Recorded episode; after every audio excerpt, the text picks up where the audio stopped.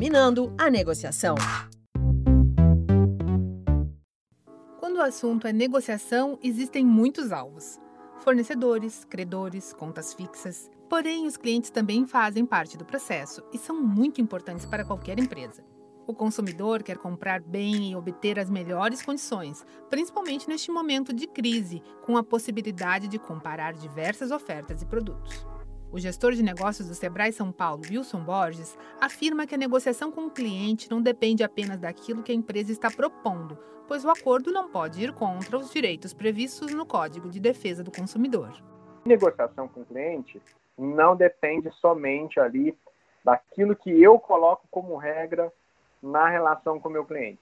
Isso que eu quero dizer, a gente tem um Código de Defesa do Consumidor. A gente precisa respeitar algumas coisas. É importante, principalmente nesses momentos que a gente está comprando vários produtos e serviços online, que todo cliente ele tem direito de arrependimento. É o benefício que ele tem, que é defendido pelo Código do Consumidor. Se ele comprar aquele bem e não gostar daquele bem, ele tem o direito de arrepender e devolver. Ele também, lógico, e aí é um acordo que você pode fazer com ele, mas é importante comunicar essas regras. Ele também tem direito a trocar o bem. O que você precisa fazer é estabelecer as regras.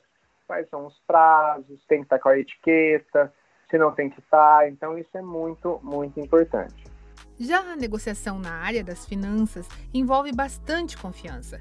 De acordo com o especialista do Sebrae São Paulo, Wilson Borges, mesmo inadimplente, o cliente tem o direito de compra. O que muda é a forma como a empresa vai efetuar a venda.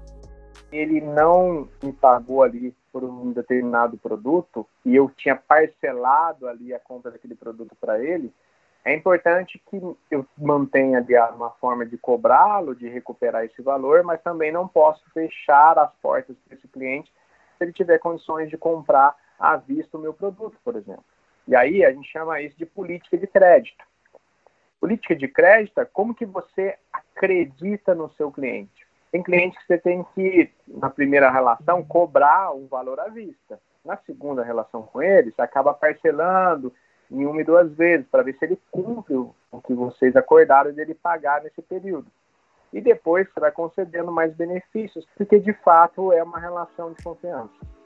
Lembre-se, o Sebrae São Paulo lançou uma trilha de aprendizagem online para ajudar o empreendedor na hora de negociar. O curso Seja Mestre na Negociação está disponível gratuitamente no site digital.sebraesp.com.br. Na página inicial, basta buscar pelo título, fazer a inscrição e aprender mais sobre o assunto.